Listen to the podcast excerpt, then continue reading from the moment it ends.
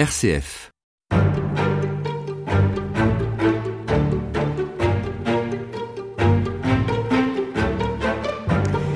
Pendant presque 2000 ans, les idées d'Aristote et Ptolémée ont dominé la pensée scientifique, incluant une conception géocentrique de l'univers.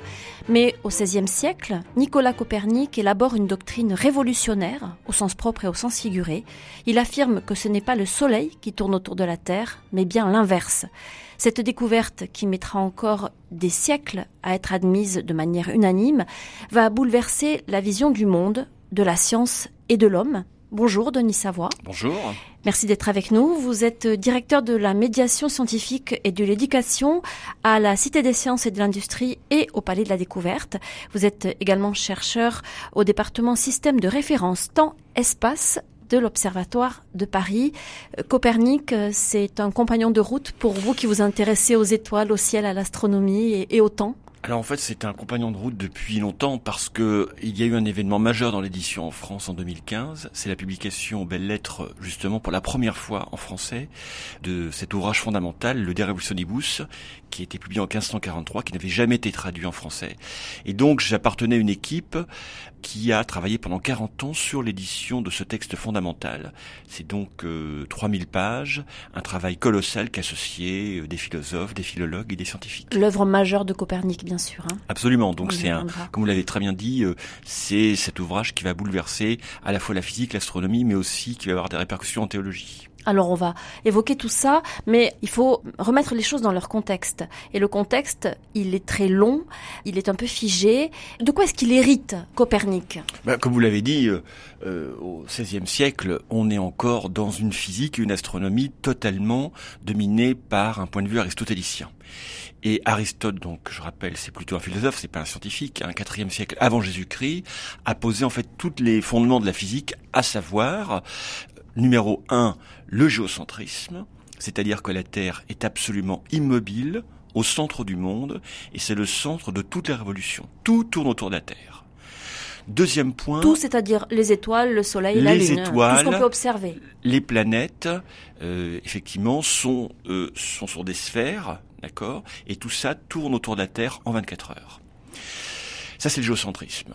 Deuxième point, euh, le monde est divisé en deux parties. Il y a ce qu'on appelle le monde sublunaire, c'est-à-dire le monde qui est compris entre la Terre et l'orbite de la Lune, qui est le monde de la corruption. C'est là, pense-t-on, que se trouve la Voie lactée, qu'il y a les comètes, c'est le monde euh, de, disons, de la corruption des éléments. Et au-delà de l'orbite lunaire, le monde supra-lunaire, c'est le monde immuable, parfait, où se trouvent les planètes et les étoiles. Donc on a une espèce de dichotomie, en fait, du monde. Et puis, euh, troisième point, ne peuvent avoir lieu que des mouvements circulaires uniformes autour de la Terre. Voilà. Ça, c'est les principes posés par Aristote. Et Ptolémée, dont vous avez parlé, donc qui est le grand astronome de l'Antiquité, deuxième siècle après Jésus-Christ, va publier de nombreux ouvrages, dont le plus connu qui est en grec la grande euh, syntaxe mathématique, qui sera traduit en arabe et dont le nom va rester sous le nom de Almageste, va faire la synthèse de toute l'astronomie antique. Donc c'est le plus grand ouvrage, on peut dire scientifique de l'Antiquité, qui va dominer euh, jusqu'au XVIe siècle et même un peu au-delà l'astronomie. Je rappelle que c'est un ouvrage extrêmement technique qui permet de calculer les positions du Soleil, de la Lune, des planètes, de prévoir les éclipses, quand est-ce que euh, va se lever le Soleil, euh, sous n'importe quelle latitude, est-ce qu'on va voir la planète Jupiter le soir. Donc c'est un ouvrage extrêmement technique avec des démonstrations, avec une trigonométrie et une cosmologie sous-jacente.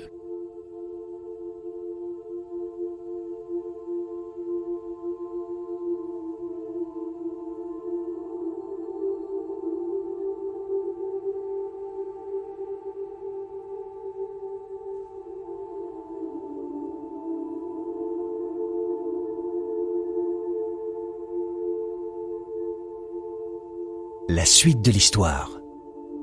Donc à la fois avec des éléments très fiables, avérés, Oui. dont on est en- encore aujourd'hui les héritiers, et en même temps des erreurs fondamentales. Alors, des erreurs, ça se discute. Euh, c'est c'est riche d'enseignements, Ptolémée. Et je pense que ça pourrait faire les, réfléchir les cosmologistes d'aujourd'hui. Parce Pourquoi? que, bah parce que tout simplement, euh, si cosmologiquement son système est erroné, c'est-à-dire que c'est pas effectivement la Terre qui est au centre du monde, c'est bien le Soleil, mais le système de Ptolémée marche très bien. Ptolémée, à partir de ce système qui est cosmologiquement infondé, prévoit quand même parfaitement tous les mouvements célestes, d'accord? Donc il est capable de faire des prévisions à long terme, et ça marche très bien même si, euh, je le répète, ce n'est pas le géocentrisme qui est correct. Est-ce que à cette époque-là déjà, l'Antiquité, on se base sur l'observation? Alors bien sûr, Ptolémée est un grand observateur, donc il est basé à Alexandrie, hein, qui est le grand foyer intellectuel de l'Antiquité, et on observe massivement avec des instruments en bois en général, de parfois de grandes dimensions, aucun ne nous est parvenu, il faut le souligner. Et euh, Ptolémée euh, euh, est un peu l'héritier de ses prédécesseurs. Il intègre également des observations babyloniennes qui remontent au 8e siècle avant Jésus-Christ. Donc on observe massivement D'accord C'est indispensable pour faire des modèles en astronomie. On a un outil mathématique indispensable, qui est la trigonométrie. C'est l'amorçage également de la trigonométrie sphérique. Et puis on a cette cosmologie aristotélicienne. Euh, quelle est la part liée aux croyances, aux divinités, à la religion de manière générale hein? Je ne parle pas du christianisme encore, même euh, si vous l'avez dit, Ptolémée est du deuxième siècle après Jésus-Christ. Comment euh, on peut organiser les choses en fonction des croyances et de l'observation Alors en fait, il n'y a pas vraiment d'intervention, on peut dire, de la religion dans euh, dans la science astronomique et mathématique. Elle est fondée sur l'observation. Et quand vous regardez le ciel, qu'est-ce que vous observez? Vous observez que les astres se lèvent vers l'est et se couchent vers l'ouest. D'accord? Donc, a priori, vous êtes tenté de dire que euh, la Terre est le centre du monde et que tous les astres tournent autour d'elle. Et en fait, les apparences sont trompeuses. Et lorsque, évidemment, on va arriver sur le terrain théologique dans la seconde moitié du XVIe siècle, et même la première moitié du XVIIe avec euh, des gens comme Galilée et Kepler, on va bien souligner que la Bible, par exemple, n'est pas un livre de science et qu'il eût été un petit peu dangereux de dire dans des écrits bibliques que, attention, en fait, la Terre tourne sur elle-même d'ouest en est, et donc ça entraîne un mouvement inverse des étoiles dans l'autre sens, ça serait paru compliqué. D'accord? Donc, on, il n'y a pas d'intervention de la religion et des croyances dans l'astronomie de cette époque. Y compris dans l'Antiquité, avec les dieux païens. Alors si euh, on peut le dire avec les pythagoriciens, dont d'ailleurs Copernic va se réclamer, on pense que euh, il y a un feu central, mais ce sont des croyances qui sont euh, absolument infondées, si vous voulez, du point de vue scientifique.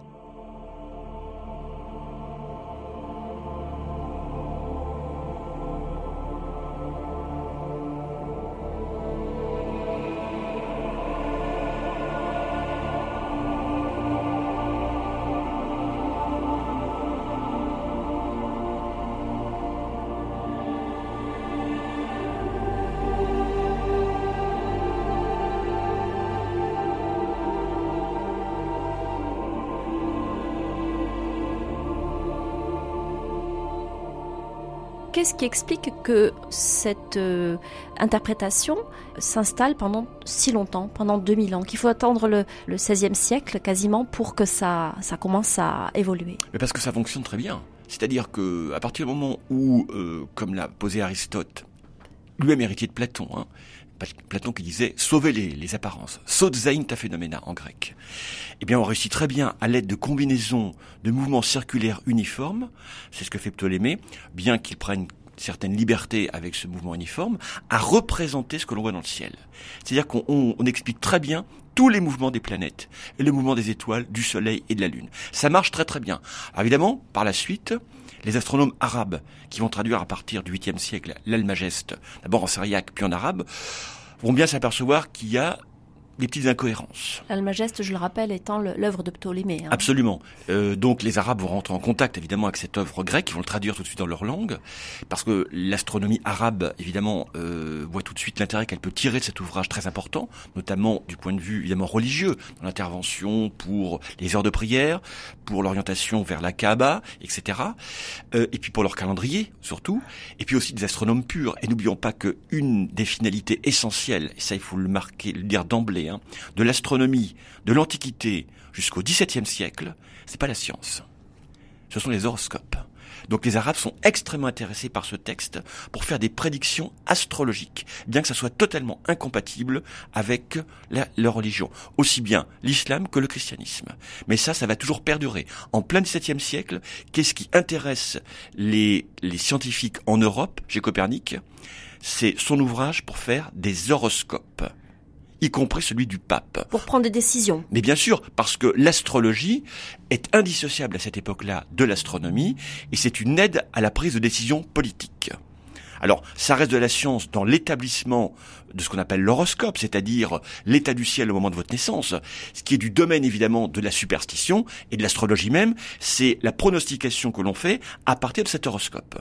Mais tout le monde est persuadé que les astres inclinent au moins euh, l'orientation de la vie et de nombreux princes euh, utilisent des astronomes pour euh, leur choix, pour leurs décisions politiques et dans leur vie de tous les jours.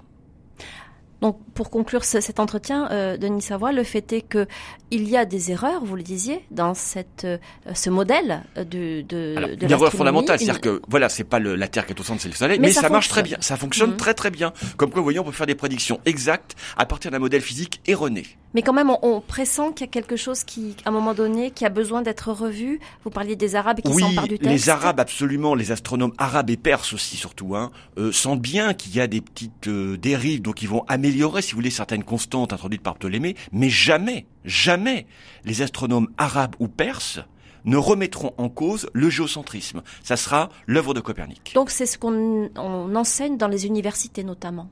Alors dans les universités et dans euh, tous les grands centres, les maisons de la sagesse par exemple en terre d'islam, c'est vraiment Ptolémée et l'Almageste et le géocentrisme qui est enseigné partout parce que ça fonctionne très bien.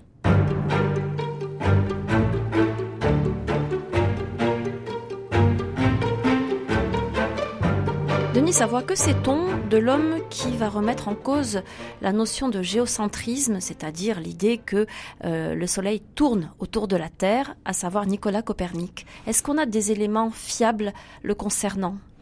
Fiable, oui, mais pas de source primaire. On est très peu renseigné sur la vie même de Copernic. On a très peu de lettres de lui qui nous sont parvenues. Ce sont des lettres d'ailleurs privées. Et l'essentiel de ce que l'on sait sur lui, c'est grâce à son unique élève, Joachim Reticus. Donc on sait qu'il naît le 19 février 1473 à 16h48. Si je vous donne cette ah, ça, précision, très précis pour le très précis parce qu'on connaît cette date de naissance uniquement par un horoscope un horoscope qui date du XVIe siècle. Nous y revoilà. Voilà, nous y revoilà, comme quoi les horoscopes, vous voyez, c'est un matériel scientifique parce que sans eux, on n'aurait aucune idée de la date de naissance de Copernic. Comme on ne connaîtrait pas non plus la date de naissance d'Erasme. Donc les horoscopes sont très utiles pour les historiens et les chronologistes. C'est quelque chose de fiable. Donc il naît, euh, voilà, il naît à Torun. C'est une ville c'est euh, Pologne? Voilà, au nord de la Pologne, près de la Vistule. C'est une ville, Torun, qui avait été fortifiée par l'ordre teutonique au XIIIe siècle. Et il y avait un petit village qui s'appelait Copernic parce que à cette époque-là, les gens qui naissaient dans le village portaient le nom de leur village. Et en fait, les, les chevaliers teutoniques avaient importé des personnes de langue allemande. Copernic, ne l'oublions jamais, même s'il est né dans la Pologne d'aujourd'hui, parle allemand. Il ne sait pas parler euh, la langue locale. Et quand il va se promener dans ses terres, parce qu'il va être chanoine, il a toujours un interprète avec lui. Une famille plutôt aisée? Oui, une famille plutôt aisée. Il a un oncle qui est évêque, donc il va faire des études évidemment, et il va aller euh, à 18 ans à l'université de Cracovie. C'est la grande université euh, de l'est de l'Europe avec celle de Prague, une université fondée au XIVe siècle. Et là, il va euh, assister à un enseignement plutôt classique. Il va faire ce qu'on appelle le, quadrivium, c'est-à-dire un arithmétique, musique, géométrie et astronomie. Alors paradoxalement, en fait, c'est une université qui est quand même pas mal Cracovie, où il suit les cours de Albert de Bruzzevo, qui a fondé une école d'astronomie qui est, disons, d'un bon niveau. Mais il va partir à Bologne parce que c'était le, cursus classique d'un étudiant aisé de cette époque-là. Il va en Italie. Bologne étant une des plus grosses universités ah oui, médiévales. Absolument, hein. tout à fait. Mhm. Et il arrive là-bas en 1496. Il va rapidement se faire remarquer parce qu'il devient l'élève d'un astronome, Domenico Maria Novara, qui est un astronome italien assez réputé, qui fait beaucoup d'astrologie notamment. Et c'est là qu'il fait sa première observation astronomique, qu'il utilisera plus tard, c'est l'occultation euh, de l'étoile Aldébaran par la Lune. L'astronomie à cette époque-là, c'est une discipline assez commune, où il faut un intérêt particulier pour cette discipline-là? Alors les deux en fait. Ça fait partie du quadrivium, donc c'est classique, mais en général, le niveau astronomique de cette époque-là est très mauvais, très médiocre. Hein.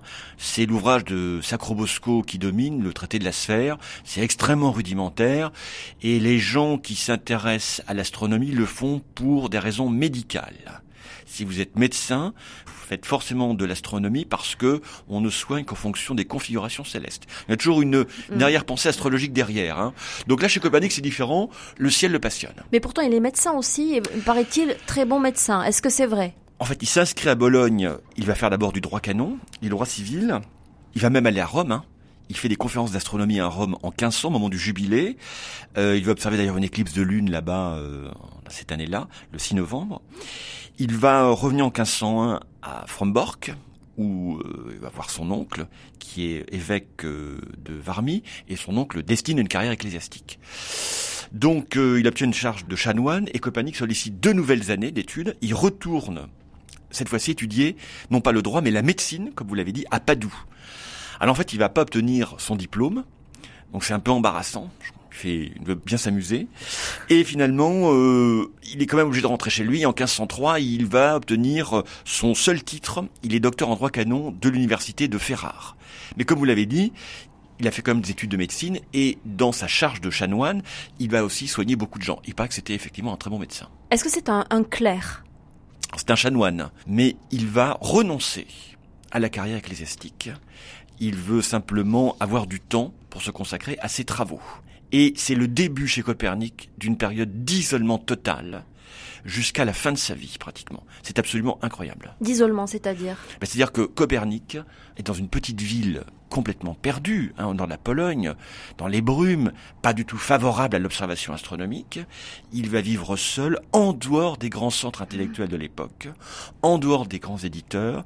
Il a une correspondance assez limitée, et c'est l'exemple absolument typique d'un savant qui n'est pas en lien avec la communauté scientifique pour faire progresser ses idées, il est totalement seul. Et on a très peu enfin l'information par exemple sur ses moyens d'observation. On ne sait non pas avec quoi il observe, et on ne sait même pas comment il date et avec quel instrument il note l'heure de ses observations. C'est-à-dire à quel point on est totalement ignorant de la vie de Copernic, de la vie astronomique de Copernic. À cause de cet isolement notamment. Complètement. Et il écrit peu en plus. Il écrit peu, il a un cercle d'amis assez restreint, dont euh, un ami proche qui est Tidman Guise, qui viendra quand même évêque, mais finalement il vit très retiré, seul, se consacrant à sa charge de chanoine, mais surtout à sa passion qui est l'astronomie.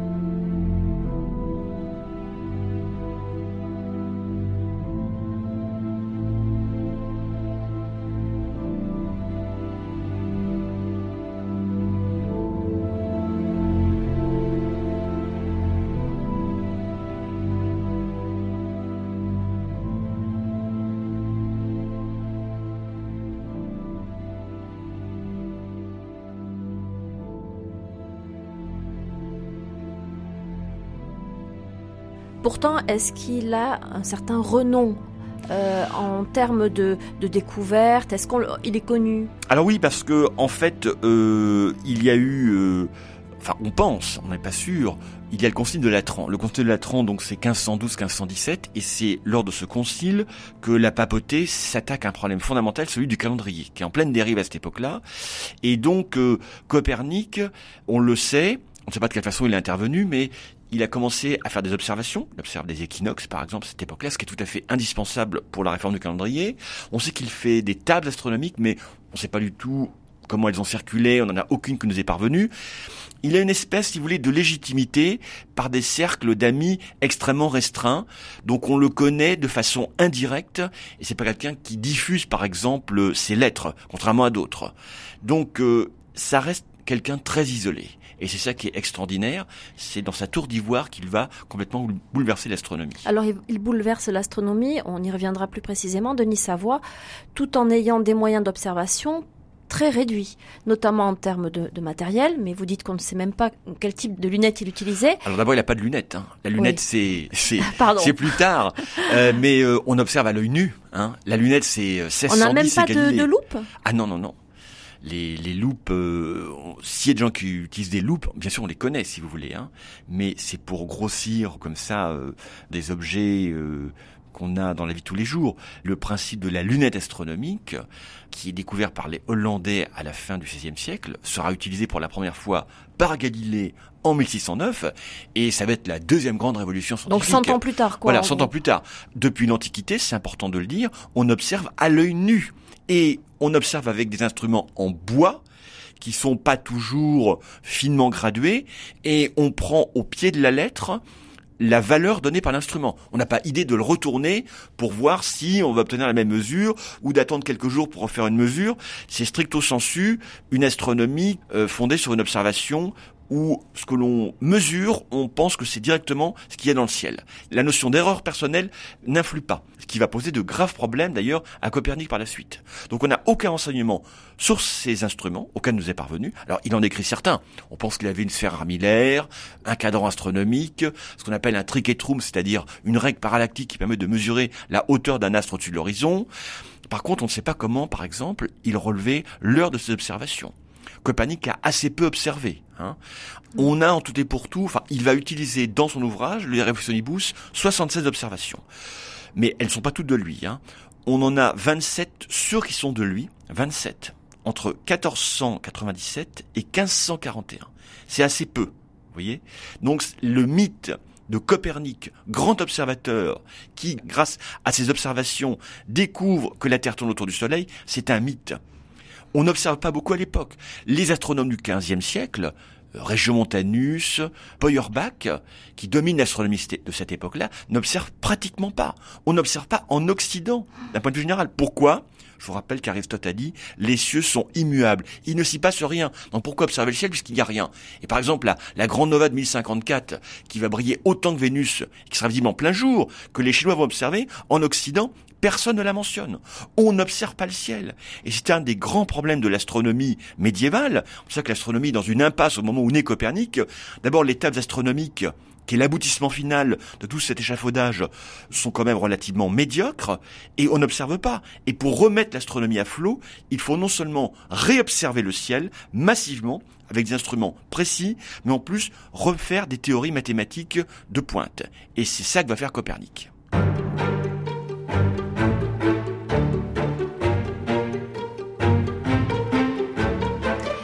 Début du XVIe siècle, Denis Savoie, vous le disiez, l'astronomie est un peu au point mort. Euh, on a des moyens euh, d'observer qui sont quasi inexistants, ou en tout cas qui sont euh, très simples. Copernic lui-même n'est pas un très grand observateur. Comment expliquer que, à un moment donné, dans son esprit, naît l'idée que, contrairement à ce qu'on croit depuis plus de 2000 ans, c'est la Terre qui tourne autour du Soleil et pas l'inverse? Alors ça, des, des générations d'historiens des sciences se sont posé la question. Se sont posé la question.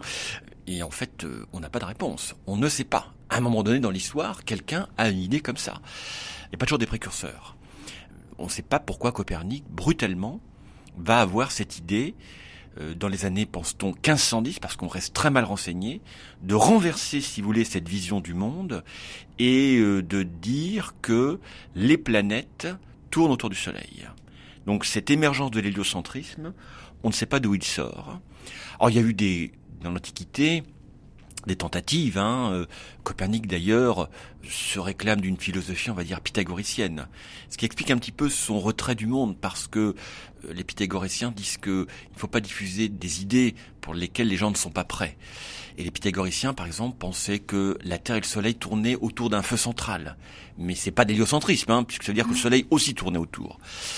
Quant à l'hypothèse émise par Aristarque de Samos, qui est un astronome du IIIe siècle avant Jésus-Christ, qui pense que la Terre tourne autour du Soleil, Copernic ne l'a jamais connue, puisque cette hypothèse héliocentrique d'Aristarque de Samos ne sera diffusée au monde savant que dans un texte qui s'appelle L'Arénaire d'Archimède, qui sera publié en 1544, un an après la mort de Copernic. Donc Copernic n'a jamais connu la thèse héliocentrique d'Aristarque de Samos. D'ailleurs, c'est pas une thèse, ça tient en deux lignes et c'est très capillotracté. Du coup, ben voilà, on a quelqu'un dans la Pologne, seul, isolé, euh, passionné d'astronomie, qui va imaginer un nouveau système cosmologique. Donc pour la première fois, on dit que la Terre tourne autour du Soleil en 24 heures et qu'elle tourne autour du Soleil en un an. C'est ce qu'on appelle donc l'héliocentrisme. Voilà, c'est-à-dire que le, la Terre perd son statut d'astre central, qui est une remise en cause complète de la physique d'Aristote, et donc la Terre devient une planète comme les autres, et elle tourne autour du Soleil.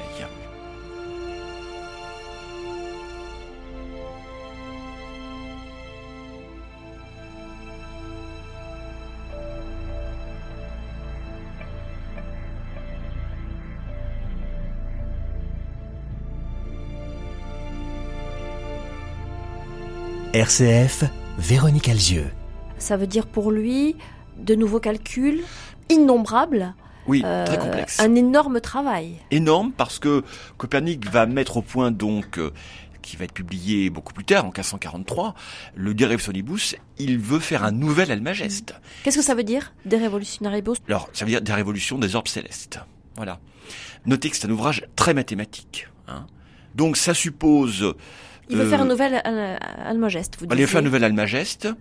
Encore une fois, l'ouvrage de Ptolémée. Exactement, l'Almageste c'est Ptolémée qui domine toute l'astronomie, qui marche pas mal. Toutes les tables astronomiques de l'époque sont basées sur l'Almageste ou en dérive. Donc il renverse complètement la vision du monde, sans preuve bien sûr. Hein. C'est une, hypothèse.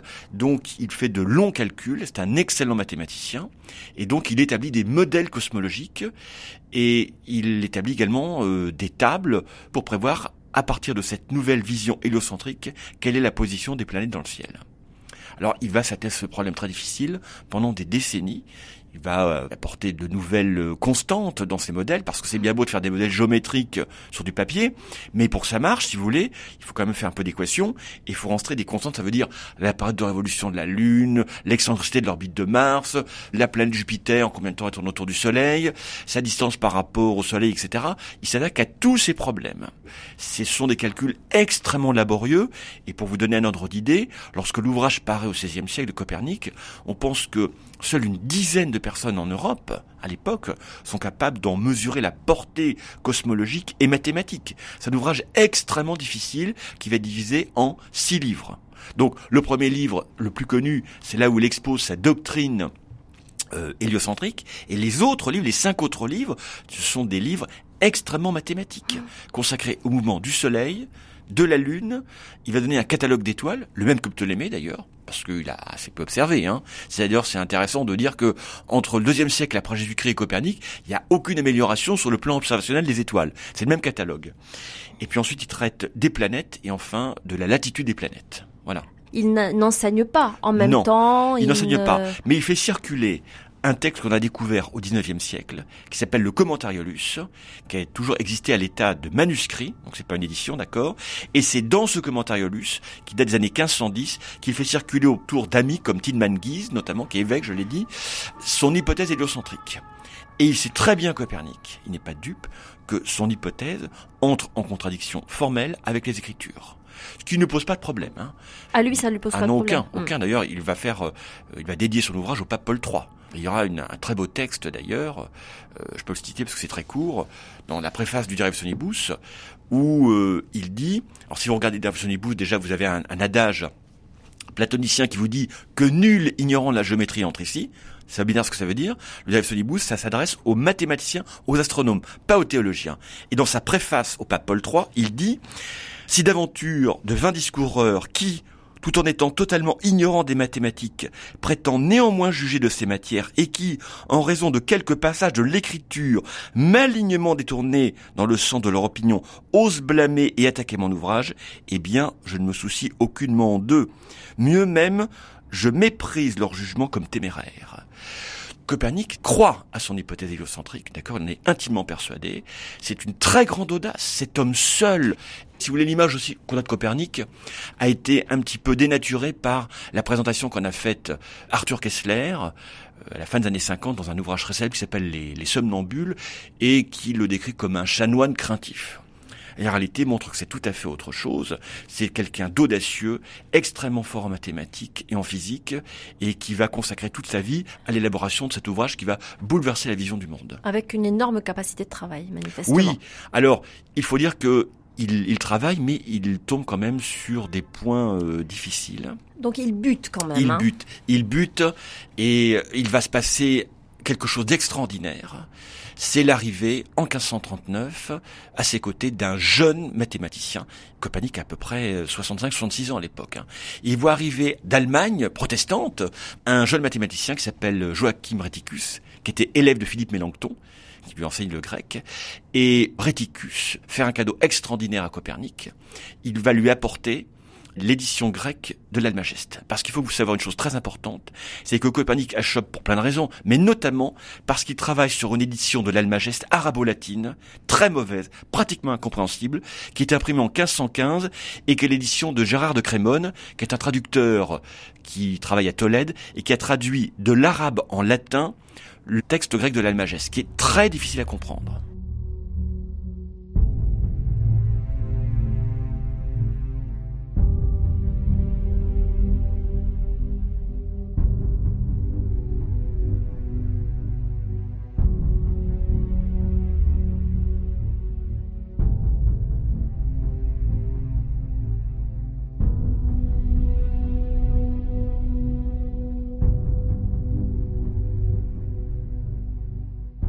Alors en quoi est-ce que la nouvelle euh, traduction débloque la situation?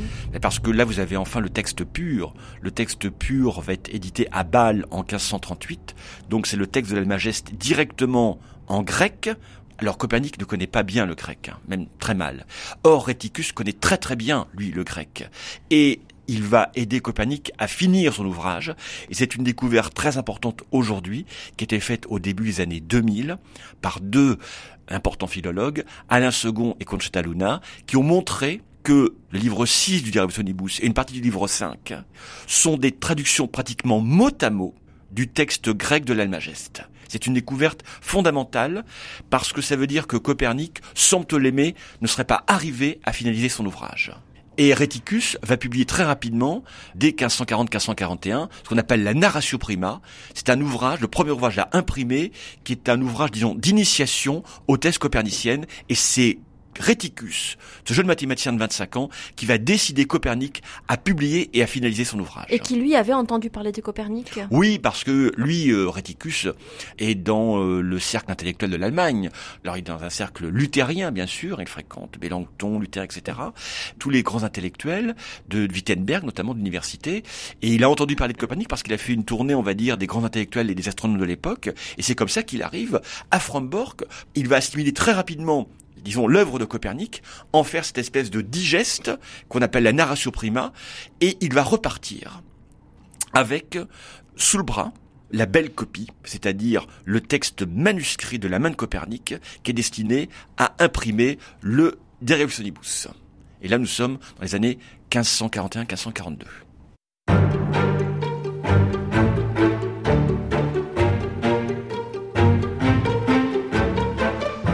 Donc grâce à Reticus de Savoie que ce qu'on peut appeler la, traversée du désert de Copernic se débloque grâce à cet exemplaire traduit en grec que ce jeune scientifique apporte au grand scientifique qu'est Copernic. Le travail donc de rédaction de l'œuvre majeure de, Copernic, De Revolutionaribus, aboutit, mûrit et finalement est publié. Vous avez raison, sans Reticus, on a le droit de penser qu'il n'y aurait pas eu euh, l'ouvrage. Copernic vraiment achoppait complètement. Le livre 5 et le livre 6 traitent d'un point très important, c'est le mouvement en longitude des planètes et le mouvement en latitude des planètes. Le livre 6 est très réduit. En gros, si vous voulez, quand on veut publier un ouvrage qui veut l'équivalent de l'Almageste, on est obligé obligatoirement de traiter de ces problèmes-là. Et c'est grâce à Reticus que ça se débloque. Et Ptolémée quelque part. Donc, euh, il rédige son ouvrage. Reticus part avec sous le bras cette euh, copie et il va à Nuremberg chez l'éditeur protestant euh, Petrius, surveiller l'impression. Pour des raisons compliquées, il ne peut pas achever ce travail, il ne peut pas surveiller l'impression. Et il laisse la surveillance à un luthérien, Audreas Osiander, qui va ajouter quelque chose qui va créer une polémique épouvantable. Il va, Osiander, de son propre chef, mettre une préface anonyme au De Revolutionibus. Donc quand vous ouvrez l'ouvrage de Copernic, vous avez une préface. C'est en latin bien sûr, hein. Euh, c'est euh, la langue intellectuelle de l'époque. Vous avez ce qu'on appelle un ad lectorem au lecteur. Et quand vous lisez cet ad lectorem, les bras vous en tombent aujourd'hui. Parce que on vous dit, ben voilà, euh, cher lecteur, vous allez trouver un ouvrage très mathématique, mais l'héliocentrisme est une pure hypothèse, bien sûr. Hein. La réalité n'est pas du tout ça. Donc on vous dit dans la préface anonyme non signée que l'héliocentrisme, c'est une simple hypothèse commode, et Ensuite, vous tournez la page, vous tombez sur la préface de Copernic au pape Paul III, où là, on vous dit, non, non, non, les planètes tournent bien autour du Soleil. Donc, il y a des gens immédiatement qui ont vu qu'il y avait un problème entre cette euh, préface et le contenu de et le contenu. Et la démonstration très précise et pointue qui est faite. Voilà. Et du coup, Copernic ne va pas voir son ouvrage imprimé. Il sort des presses de Pétrius en 1543, d'accord? Il meurt cette année-là, Copernic. Et évidemment, les gens qui vont recevoir l'ouvrage vont tout de suite évidemment être très énervés par cette préface. Et c'est grâce au maître de Kepler, Michel Meslin, que l'on saura quel est l'auteur et Audreas Osiander. Voilà. Euh, Donc, euh, vous dites que Copernic n'a jamais eu l'ouvrage dans ses mains, ça c'est avéré aussi. Oui, pratiquement, parce qu'il il meurt, il est déjà en très mauvaise santé euh, peu après le départ de Reticus, et il va mourir certainement d'une commotion cérébrale à Frombork. Évidemment, ça va acheter la consternation parmi tout son cercle d'amis, bien sûr. Hein. Alors, le mythe comme quoi on va lui donner sur son lit de mort l'ouvrage imprimé, ça c'est complètement mythique. Alors quel est l'impact de cette publication et les conséquences de cette euh, préface anonyme? Alors euh, déjà quand l'ouvrage sort, il est quand même un petit peu attendu parce que l'ouvrage de Reticus, la Narra Suprema, a un petit peu l'eau à la bouche. On est dans cette époque dans un contexte d'attente intellectuelle, si vous voulez, d'une rénovation de l'astronomie. Il y a plusieurs acteurs qui vont entrer euh, en jeu. D'abord, le Bus il est décevant pour les mathématiciens parce qu'il y a comme une notion d'inachèvement. Copernic est un mauvais copernicien, il reste quand même très tributaire de la vision de Ptolémée, si vous voulez, dans ses modèles. Il y a encore des améliorations à faire. Ça, ça sera l'œuvre de Kepler. Et surtout, il n'est pas très pratique parce que ce que les gens je le répète encore une fois, attendent de cet ouvrage, c'est de faire des horoscopes on veut des tables précises. Donc là, c'est pas du tout euh, facile de l'utiliser, ce qui fait que dès sa publication, en 1543, un astronome et mathématicien allemand, Erasme Reinhold, va s'atteler à un travail colossal qui va durer sept ans, c'est mettre en table le De Revolutionibus pour que ça soit facilement utilisable. Ça va donner les tables pruténiques, publiées en 1551, et qui vont supplanter toutes les tables médiévales. Donc, euh, dans un premier temps, ça c'est important de le souligner, le succès copernicien va se faire non pas par la cosmologie qui le sous-tend, mais par le calcul mathématique. Parce que, à partir de ces tables protéiniques qui paraissent en 1551, tous les astronomes d'Europe, qui sont à la cour des princes et autres, vont utiliser ces tables pour faire des horoscopes. Et on va voir tout de suite qu'elles sont très supérieures. Donc le triomphe, il est d'abord par la prédiction calculatoire. Et puis? Et puis ensuite, certaines personnes vont tout de suite voir qu'il y a un antagonisme D'abord dans l'hypothèse copernicienne, vous prenez un grand astronome comme Tycho Brahe, qui est le plus grand astronome observateur de cette époque-là, hein, donc seconde moitié du XVIe siècle. Lui, il n'est pas copernicien. D'abord, il dit un, c'est en contradiction avec les Écritures, quand même, et il dit deux, ça c'est un argument majeur. Si la Terre tourne autour du Soleil, alors on verrait les étoiles se déplacer dans le ciel, ce qu'on appelle la parallaxe. Alors Copernic avait déjà anticipé en disant mais les étoiles sont tellement loin que cet angle est très petit. Et donc ça veut dire que si vous mesurez la parallaxe d'une étoile, vous prouvez immédiatement que le système héliocentrique est valable. Il faudra attendre 1838 pour avoir la preuve que la parallaxe existe, mais entre-temps, il y aura une autre preuve qui sera intervenue, qui sera découverte dans les années 1726-1727 par un astronome anglais qui s'appelle James Bradley, qui va découvrir un phénomène très important qui s'appelle l'aberration stellaire. Et l'aberration stellaire, c'est la preuve ultime que la Terre tourne autour du Soleil. Ça, c'est donc 1727.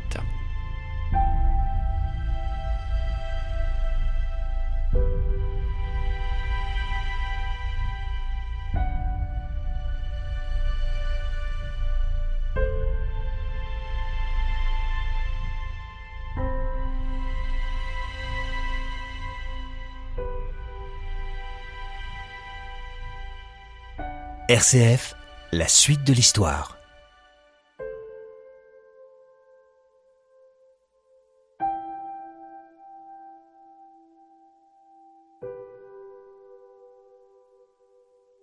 Alors se pose évidemment aussi la question du renversement de la vision du monde, Oui, du renversement religieux, disons. exactement. euh, Alors c'est ça qui va poser problème. vis-à-vis d'église hein. notamment. Alors il y a plusieurs réactions. Euh, Il y a des gens qui, euh, alors comme Philippe Mélenchon par exemple, Mélenchon, euh, grande figure du protestantisme, qui lui dès 1549 condamne absolument l'héliocentrisme. Luther le condamne aussi, mais ce sont des propos de table. Vous savez, dans une taverne entre deux bières, il aurait dit ça. Les protestants sont très clairs là-dessus, ils le condamnent. Les catholiques, eux, sont paradoxalement, euh, dans un premier temps, assez libéraux. Mais on a découvert dans les années 70 qu'un premier lecteur inquisiteur qui s'appelle euh, Tolosani avait, dès les années 1550-1560, souligné la contradiction entre la thèse copernicienne et les Écritures. Il n'y a pas besoin d'être grand clair pour le voir, hein, de toute façon. hein. Il n'y a pas besoin d'être inquisiteur. Il suffit que vous regardiez quel est l'éditeur. L'éditeur, c'est Petrius, un éditeur allemand notoirement protestant qui publie des livres de Mélenchon Luther pour dire oh là là, c'est hautement, euh, disons, euh, on s'inquiète d'un ouvrage subversif exactement. Du coup, cet inquisiteur, on va dire, catholique, écrit un rapport en disant il faut condamner cet ouvrage, mais il meurt, ça, ça reste dans les limbes. Ce qui fait que dans toute la seconde moitié du XVIe siècle, il n'y a pas d'inquiétude vis-à-vis de l'héliocentrisme. Ça va commencer à sentir le roussi à partir de Galilée. Le fait est que Copernic lui-même n'a jamais été inquiété par l'Église ou par les autorités cléricales. Jamais. Il n'est jamais inquiété. Déjà, il est trop tôt. Euh, en plus, euh, je vous dis, il n'hésite pas à dédier son ouvrage au pape Paul III. C'est quand même le pape qui met en place euh, les jésuites, hein, euh, et la- voilà, qui veut lutter contre la, le protestantisme. Aucune inquiétude. Les autres religions n'interviennent pas du tout dans l'héliocentrisme. Pourquoi est-ce que ça remet en cause la conception chrétienne de l'univers? Ben, Parce que ça rentre en contradiction. On vous dit que la Terre n'est plus le centre du monde et euh, que le Soleil ne tourne plus autour de la Terre. Donc toutes les Donc la création n'est plus au centre du monde. En quelque sorte, la Terre en plus perd son statut central, donc l'humanité. Et puis il y a tous les miracles qui sont dans la Bible, hein, le miracle de Josué, etc., qui deviennent un petit peu, euh, disons, qui sont euh, remis en qui cause. sont remis en cause. Et ça, évidemment, euh, les inquisiteurs et euh, les intellectuels euh, religieux, notamment à Rome, Clavius, qui domine la scène intellectuelle de l'époque, hein, c'est lui qui s'occupe de la réforme du calendrier, va tout de suite faire un texte dès 1570 où il se prononce contre l'héliocentrisme. Donc les jésuites sont extrêmement inquiets de, des thèses coperniciennes qui se diffusent. À côté de ça, et c'est ça qui est important à souligner, si vous avez des astronomes comme Kepler, comme Galilée, comme Messlin, comme Digus, comme Rothman, qui vont d'emblée mesurer la portée cosmologique de l'œuvre de Copernic. Vous pouvez être comme Reinhold. Reinhold, par exemple, vous dit, c'est génial pour faire des prévisions célestes, mais il vous dit, moi, par contre, je ne crois pas que la Terre tourne autour du Soleil. Donc, il est dans la mouvance osiander. C'est une simple hypothèse mathématique, mais dans la réalité, ce n'est pas vrai. Voilà. euh, Alors que Kepler et Galilée pensent réellement que les planètes tournent autour du Soleil. Et que donc ça renverse complètement la vision des choses et puis la, non seulement la vision, mais sur le plan scientifique, les connaissances que l'on a. Ah ben, ça veut dire qu'aussi, il faut revoir la physique complètement. Il faut tout revoir de fond en comble. Donc ça, ça va être l'œuvre des astronomes du XVIIe siècle parce que l'œuvre de Copernic va se prolonger, évidemment, très tardivement.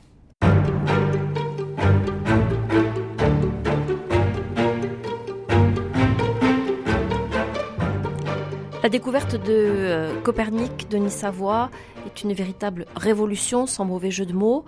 Elle euh, remet en cause la vision euh, très figée que l'on avait de l'univers, des étoiles, des astres, de la Terre et du Soleil, et oblige à envisager les choses d'une manière totalement nouvelle, inédite, et du coup déstabilise beaucoup, notamment l'Église. Comment est-ce que les choses vont évoluer et comment est-ce que les idées vont finir par euh, se diffuser et être reprises par d'autres astronomes qui vont les faire aboutir? Alors, un astronome qui va jouer un rôle majeur, c'est évidemment euh, Kepler, qui est d'emblée copernicien grâce à son maître, euh, Messlin, qui, vous le savez, va bénéficier euh, des nombreuses observations de Tycho Brahe, qui vit euh, dans une île au nord du Danemark, et qui a fondé le grand observatoire d'Uraniborg. Vous l'observez pendant presque 20 ans. Mais Tycho Brahe n'est pas copernicien, je l'ai dit, pour des raisons physiques, astronomiques et théologiques, il ne croit pas à Copernic. Et donc on va, il va élaborer un système utilisé d'ailleurs par les théologiens, un système intermédiaire, un système géo-héliocentrique. Tycho Brahe pense que la Terre est au centre de l'univers, le Soleil tourne autour de la Terre, mais les planètes tournent autour du Soleil. Donc c'est un système géo-héliocentrique. C'est un compromis entre le géocentrisme de Ptolémée et l'héliocentrisme de Copernic. Pourquoi je vous dis ça? Parce que il y a une révolution majeure qui intervient en astronomie, c'est l'invention de la lunette. Galilée, en quelques nuits, en 1609, va découvrir des choses qui vont bouleverser notre vision du monde. Il va découvrir d'abord que la Voie lactée peut être résolue en étoiles. Il va surtout découvrir que, autour de Jupiter, il y a quatre lunes qu'il va appeler astres médicéens en l'honneur de son protecteur cône de Médicis, qu'on va appeler les satellites galiléens par la suite, et ça, ça remet en cause la physique d'Aristote, en partie. Aristote, je vous rappelle, avait dit tout au long de la Terre. Euh, Galilée vous dit, bah non, c'est pas vrai, regardez. Il y a un autre centre des révolutions. Et il publie en 1610 un ouvrage qui a une portée considérable. C'est ça, Galilée, c'est à peu près un siècle après. 70 ans après. Hein. Donc le moins, Sidereus ouais, Nuncius, c'est 1610. C'est là où Galilée fait part au monde savant de ses découvertes. Évidemment, euh, la réaction des théologiens, comme des gens comme Clavius, euh, ils sont obligés de reconnaître qu'il y a un problème. Effectivement, quand on regarde dans la lunette, on voit des lunes autour de Jupiter, on voit les phases de Vénus. Les phases de Vénus sont incompatibles avec le système de Ptolémée. C'est pour ça que les théologiens, notamment les jésuites et les dominicains, vont adopter ce système géo-héliocentrique de Tycho Brahe qui permet de garder De la tête le- haute, oui. en fait. Les deux. Alors, entre-temps, Kepler va montrer en 1609 que les planètes tournent autour du Soleil, non pas en écrivant des cercles, mais des ellipses. Donc il va découvrir ces, deux premières lois. Donc ça, c'est important. Ça ne peut être les lois de Kepler, ça ne peut être découvert que dans un système héliocentrique. Ça ne marche pas chez Ptolémée. C'est impossible. D'accord? Et puis chez Copernic, il faut bien le dire, il y a une harmonie du monde. Il y a une harmonie, il y a un lien entre les périodes de révolution et les distances des planètes au Soleil. Mercure tourne en 88 jours autour du Soleil, Saturne tourne en 30 ans. Vous voyez? Donc il y a un lien entre la période et la distance, chose qui n'existe pas chez Une Copernic. espèce de logique. Mais complètement. euh, une belle en harmonie. effet domino Tout qui à fait. s'installe. Alors chez Ptolémée, il y avait des grands épicycles pour expliquer le mouvement apparent des planètes dans le ciel qui tantôt vont dans un sens, tantôt vont dans l'autre. Chez Copernic, il n'y a plus besoin de toute cette machinerie céleste. Ça devient une conséquence du mouvement des planètes dans le ciel. Donc, ce qui va se passer, c'est quand même que des ennemis de Galilée vont le dénoncer au Saint-Office. Et en 1616, le cardinal inquisiteur euh, Bellarmin va convoquer Galilée il va lui dire que bah, il n'a plus à enseigner et à tenir l'héliocentrisme pour vrai. Et c'est l'année où le De Revolutionibus va être mis à l'index des livres prohibés, Donc redites-nous l'année 1616. Voilà, donc le, le, le De Revolutionibus de Copernic est jugé contraire à la doctrine euh, catholique. On va dire qu'il faut le corriger, mais il ne sortira de l'index que en 1835. C'est-à-dire qu'officiellement, ce n'est que dans la première moitié du 19e siècle que l'Église va enfin Admettre. admettre l'héliocentrisme, avec évidemment trois siècles de retard. hein. Parce que, euh, on faut le dire une chose, c'est que au XVIIe siècle, tous les grands astronomes d'Europe, y compris l'observatoire de Paris, tout le monde est copernicien. Il n'y a que quelques rares attardés qui sont encore ou aristotéliciens ou tychoniens. Alors, il faut dire qu'il y a eu des exemples malheureusement douloureux entre-temps. Il y a eu Giordano Bruno brûlé vif à Rome en 1600 à la fois parce qu'il est copernicien et qu'en plus il est très audacieux puisqu'il pense que toutes les étoiles sont des soleils autour desquels tournent des planètes. Vous imaginez quand on dit ça à cette époque-là, ça ne pardonne pas. Et puis il y a aussi la condamnation de Galilée en 1633, euh, condamnation à vie évidemment, où il est obligé d'abjurer parce qu'il a publié un ouvrage, le dialogue sur les deux grands systèmes du monde, ces deux grands systèmes étant celui de Ptolémée et celui de Copernic, dans lequel il prend fait et cause pour Copernic, et le pape Urbain VIII le condamne à finir sa vie en résidence forcée.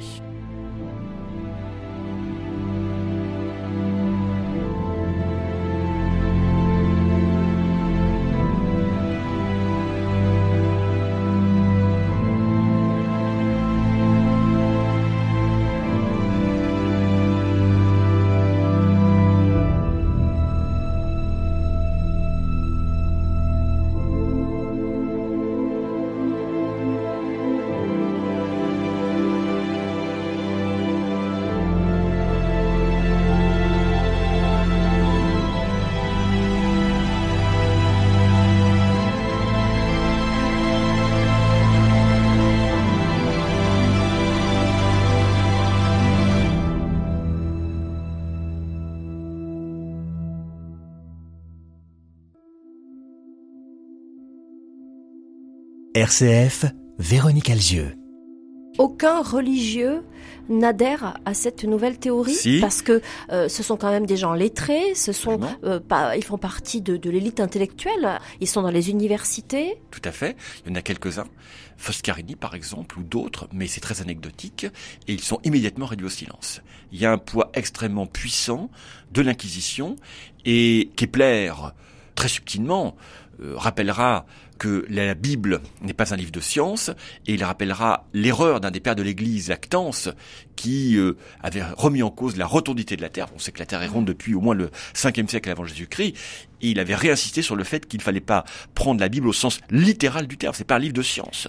Et malheureusement, le poids de l'Inquisition est tellement fort que ces jésuites et ces dominicains vont toujours vivre sous le joug du système de Ptolémée et ils vont être en net libérés que beaucoup plus tard. Mais est-ce que cela met un coup d'arrêt aux découvertes, aux recherches? D'abord aux recherches puis aux découvertes. Non, parce qu'en fait, si vous voulez, je pense qu'il y a aussi une apparence. On est persuadé que des gens comme Riccioli ou d'autres pouvaient pas dire ouvertement qu'ils étaient coperniciens, mais ils étaient suffisamment intelligents pour voir que le système Ça de, de- de Ptolémée ne marchait plus, que Mm. Copernic avait raison. Il y a quand même euh, le développement des techniques, la lunette astronomique. Il y a Newton qui va arriver en 1687. Enfin, tous les grands scientifiques européens, tous les savants sont bien sûr coperniciens. Et donc, non seulement ça ne met pas de coup d'arrêt, mais est-ce que ça, ça s'accélère au contraire? Mais bien sûr, parce que euh, si vous voulez, il y a aussi une un challenge. C'est-à-dire que pour prouver que Copernic a raison, on va essayer de chercher la parallaxe des étoiles. Donc on va mettre au point de nouvelles techniques d'observation, on va chercher ce mouvement des étoiles, et on va s'apercevoir, ce qui est extraordinaire, en 1838, que les étoiles sont très très loin. Première parallaxe d'étoiles, donc 1838 par un astronome allemand qui s'appelle Bessel, et là on va mesurer que l'univers que Copernic a mis en place est immense et que les étoiles sont très loin. Euh, 61 du cygne est à euh, à peu près 4, euh, 5 années-lumière euh, de, de- de distance, donc c'est très très loin. Alors il faut souligner une chose, il y aura une deuxième révolution copernicienne, entre guillemets, qui aura lieu au début du XXe siècle, puisque à cette époque-là, on va montrer que, certes, les planètes tournent autour du Soleil, mais on pensait que le Soleil était le centre du monde. Or, un astronome américain qui s'appelle Arlo Chapley va montrer que pas du tout. Le Soleil n'est pas au centre de la Voie lactée, pas au centre de la galaxie, qu'on est dans un bras à une situation, on a une situation assez excentrée. Et on appelle ça la deuxième révolution copernicienne. C'est donc un deuxième triomphe pour Copernic. Pourquoi est-ce qu'on fait référence à Copernic dans cette deuxième euh, découverte fondamentale? Parce que encore une fois, euh, là, on va s'apercevoir que nous sommes un système solaire tout à fait banal, euh, totalement isolé dans une galaxie qui a à peu près 200 milliards d'étoiles. Mais on lui donne son nom à cette révolution, pourquoi? Parce qu'en fait, on perd une deuxième fois le statut d'astre central, si vous voulez. Hein. On s'interrogeait sur la position du Soleil dans la Voie lactée. On avait compris qu'on était dans une structure qui s'appelle donc composée de milliards d'étoiles. On pensait en être le centre. Et là, avec Arlo Chapley, on va s'apercevoir dans les années 1905-1910 que pas du tout. On a plutôt une situation périphérique dans un bras de la Voie lactée et qu'il existe par la suite, ça va être grâce à Hubble, qu'il y a des milliards d'autres galaxies dans l'univers et qu'on n'a absolument aucune situation privilégiée. C'est une leçon d'humilité, Copernic. Euh, Une leçon d'humilité, et comment est-ce que vous le situeriez dans l'histoire de l'astronomie Entre Aristote, Ptolémée, et puis les dernières découvertes euh, les plus récentes d'aujourd'hui? Alors, en fait, si vous voulez, ce qui est paradoxal, c'est que pour aujourd'hui, pour un astronome moderne, lire le De Solibus c'est impossible. S'il n'y a pas un accompagnement derrière. On ne peut pas comprendre Copernic si on ne connaît pas l'Almageste. Il y a quand même un lien très fort, si vous voulez. Donc c'est pour ça que Copernic, c'est le dernier grand astronome de la période antique et médiévale, et en même temps, c'est le premier astronome de la période moderne. Et la grande révolution, ça sera évidemment euh, Newton, 1687, les Principia. C'est le premier ouvrage de science. On n'a pas besoin de savoir ce qui s'est fait avant pour le comprendre. Donc il se situe vraiment au seuil de deux époques. C'est la charnière Copernic. Exactement, et, et le, le temps lui aura donné raison, et c'était quelqu'un d'extrêmement audacieux, et des siècles après, on vit encore sur sa découverte. Est-ce qu'on espère encore, toujours, découvrir des choses précises le concernant Vous nous disiez qu'on on en sait finalement assez peu. On pourrait découvrir peut-être euh, des lettres de lui ou d'autres euh, éditions du Commentariolus. Euh, il faut souligner que le De Sonibus de Copernic, c'est un des rares ouvrages du XVIe siècle où on a à la fois la version imprimée et la version autographe.